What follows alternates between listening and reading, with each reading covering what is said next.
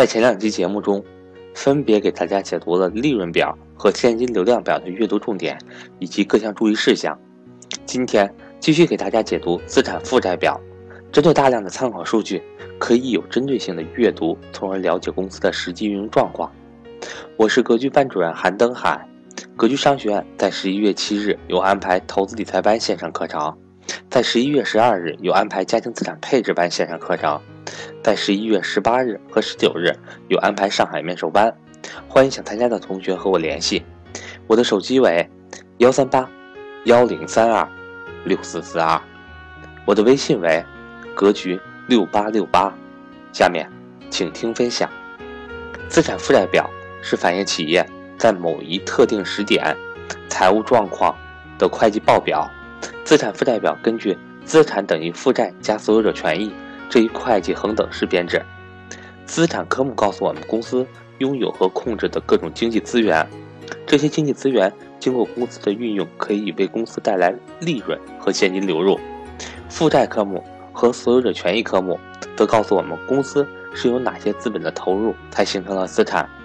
这些资本投入可以是来自股东、借债或者上下游经营账款。资产科目按流动性由上往下排列。并且分为流动资产和非流动资产两大块。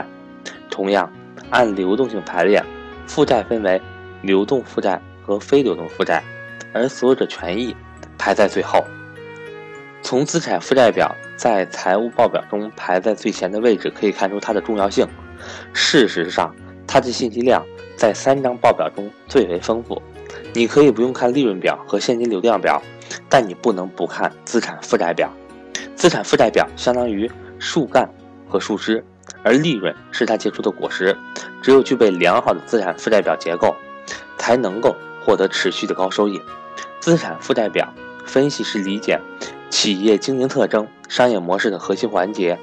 企业资产和负债的结构特征、趋势变化、行业差异、同业差异等，是理解企业风险和收益特征最有效的切入点。资产负债表。最主要的分析方法就是结构分析。所谓结构分析，就是总资产作为分母，资产负债表中的各个科目占总资产的比重。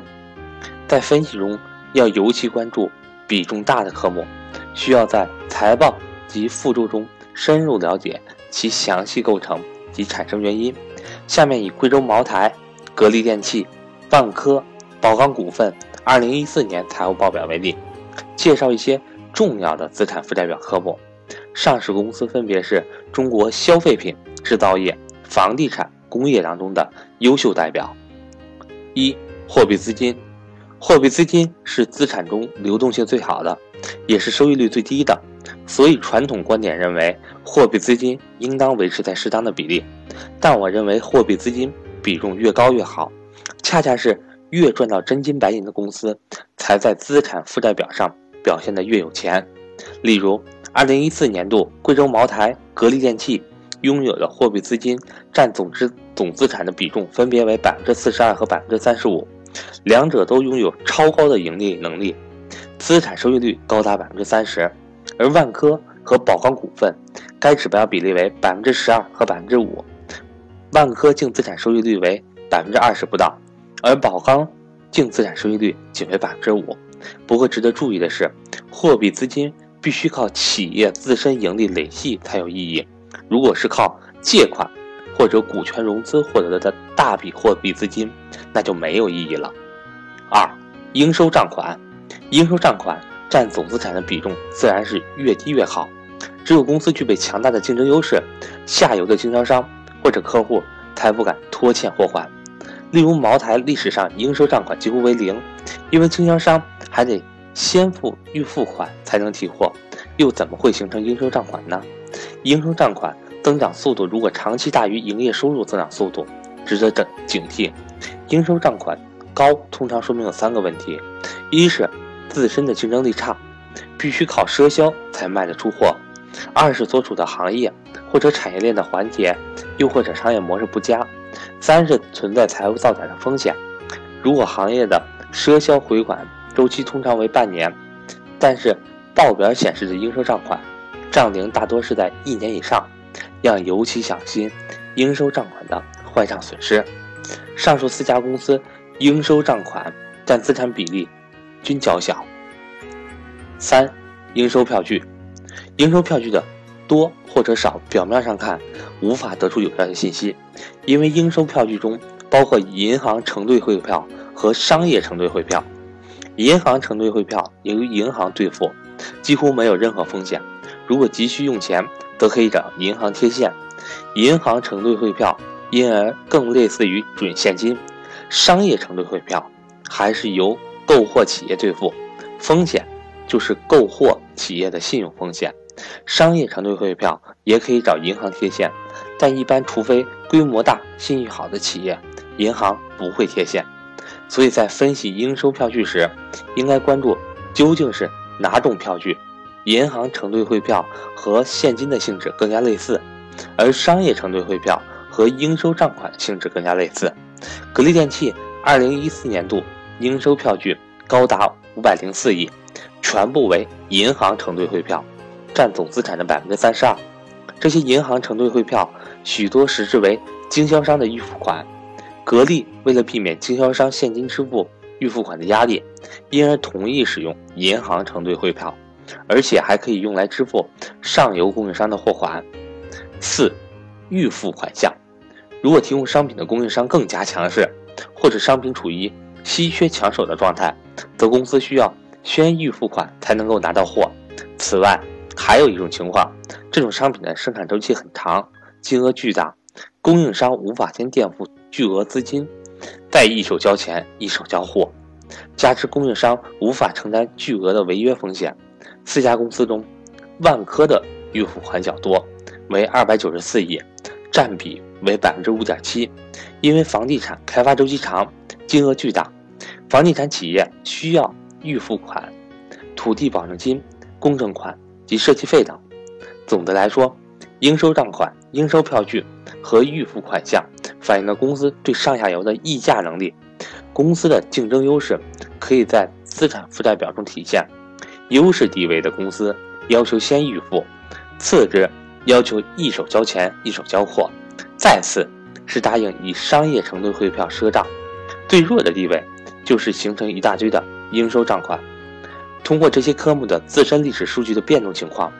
可以反映出公司的竞争力是加强还是削弱。通过这些科目的同行业数据对比，也可以看出公司在行业内的竞争优势。五、存货，存货需要根据不同行业细分构成、不同环境具体分析。四家公司中，茅台、万科的存货占比较大，分别为百分之二十三和百分之六十二。茅台的存货占比大，是因为其独特的生产工艺，需要耗费几年的时间才能畅销出好的茅台酒。无因茅台的存货存放的时间越久，价值越高，所以茅台酒的存货越多并不可怕，反倒是公司未来竞争力的基石。但是如果是服装或者电子行业的产品，显然存货越多，面临的风险越大。这些存货一旦过季还卖不出去，就面临减值风险。万科的存货占比高，也是源自于其行业特性，其存货包括待开发的土地、在建的地产。已完工的地产等细分类别，一般来讲，房地产价格处于上升周期时，土地储备和可供出售的房源成为竞争力，特别是以低价购得的土地储备。但反过来，如果房地产价值大幅下跌，这些存货就得计提巨额的减值准备了。如果公司大幅储备的存货，细分构成中的原材料，代表他看好后市产品的销售。但如果公司大幅储备的是待出售的产成品，一个可能是产品滞销，另一个也可能是市价估，所以把握对存货储备的节奏至关重要。六，长期股权投资，公司对哪些企业进行了股权投资，可以反映公司的战略意图和储备。例如，万科有一百九十二亿长期股权投资，其中就有战略章节所描述的万科。同其他地产商一起开发地产，而合资设立的子公司的股权，以及万科持有的百分之八的徽商银行的股份。地产是资金密集型行业，万科和银行紧密联合，反映出了战略的导向。长期股权投资往往是隐蔽资产的来源，公司的价值可能因为长期股权投资的增值而增值，所以长期股权投资值得深入挖掘。七，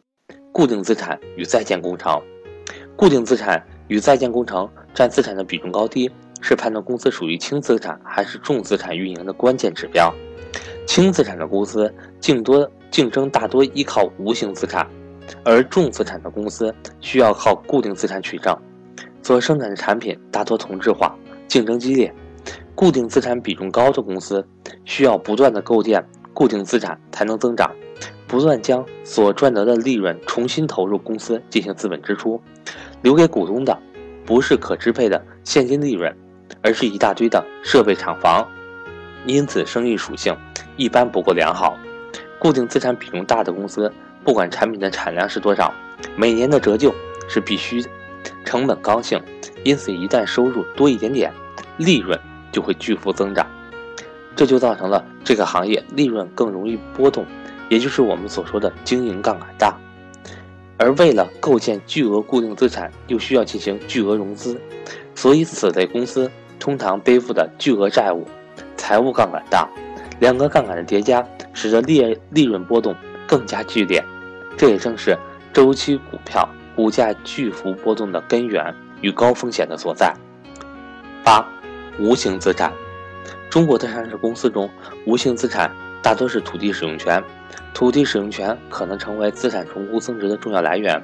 例如，厄运交通2014年报表显示，无形资产账面价值高达8.2亿，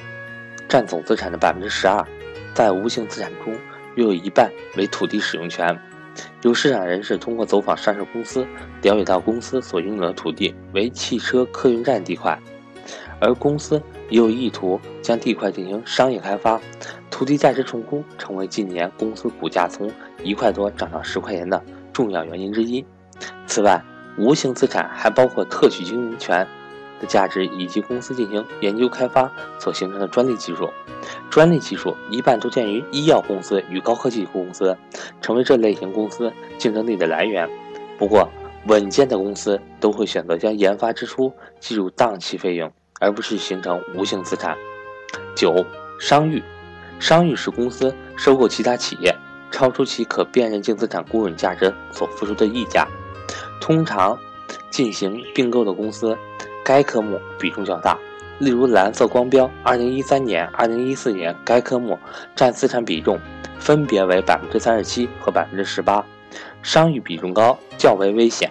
说明收购的成本较贵。一旦资产价格泡沫破裂，才发现原来收购的资产根本不值那么多钱。例如，美国纳斯达克网络泡沫中，美国在线和时代华纳合并后的新公司，集合双方。原有的商誉高达一千三百亿美元，最终该商誉计提的减值损失高达九百八十九亿美元。上述资产科目事实上都是财务舞弊常用的科目之一。十，应付票据。应付票据反映企业因购买材料、商品或接受劳务供应等活动应支付的款项，包括应付的商业承兑汇票和银行承兑汇票等。议价能力强的企业，开具更多的是商业承兑汇票。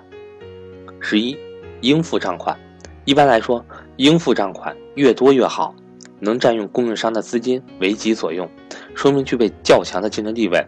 例如，格力电器和万科应付账款占资产比重分别为百分之十七和百分之十三。不过，如果应付账款过高，也不见得好，会有两种情况。一是欠的太多，实在没钱还；二是榨干供应商太厉害了，损害长远良性合作的基础。十二，预收款项。一般来说，产品单位、单位产品资金需求量大、开发周期长或者专业化特征明显，需要量身定做的行业，例如设备制造、建筑工程、房地产等，预收款项会成为公司重要的资金来源。万科的预收款项就高达一千八百一十七亿，占总资产的百分之三十六，是全行业预收款占比最高的几家公司之一。这些来自顾客的预收款项，不需要支付利息，减少了借有息负债的需求，减轻了财务负担。成功的运用预收款是万科高盈利能力的原因之一。此外，预收账款越多，可能是因为顾客很喜欢，产品很抢手，企业处于优势竞争地位。例如原先的茅台，此前几年的茅台预收款项一直占资产百分之二十左右，但是近几年由于禁止三公消费，预收款项不断下滑，从一年末的七十亿不断下滑到一四年末的十四亿，占比也仅为百分之二。茅台地位下滑明显，茅台股价一二年至一三年股价也腰斩了一半。如果你只看利润表，公司的营业收入。和净利润近几年还是一直增长的，而茅台自一二年一季度后，负债表上的预收款项就出现了下降趋势，直到一五年一季度，预收款才又同比大增百分之七十二至二十八亿元。显然，资产负债表的信息更为丰富。综上所述，欠别人的钱比别人欠钱要好，经营活动上的往来款项运用得当，能够助推公司的发展。十三，其他科目，在报表中看到各种其他科目，例如其他应收账款等，金额异常大时要留意。有一会计谚语：“其他是个筐，什么都往里装。”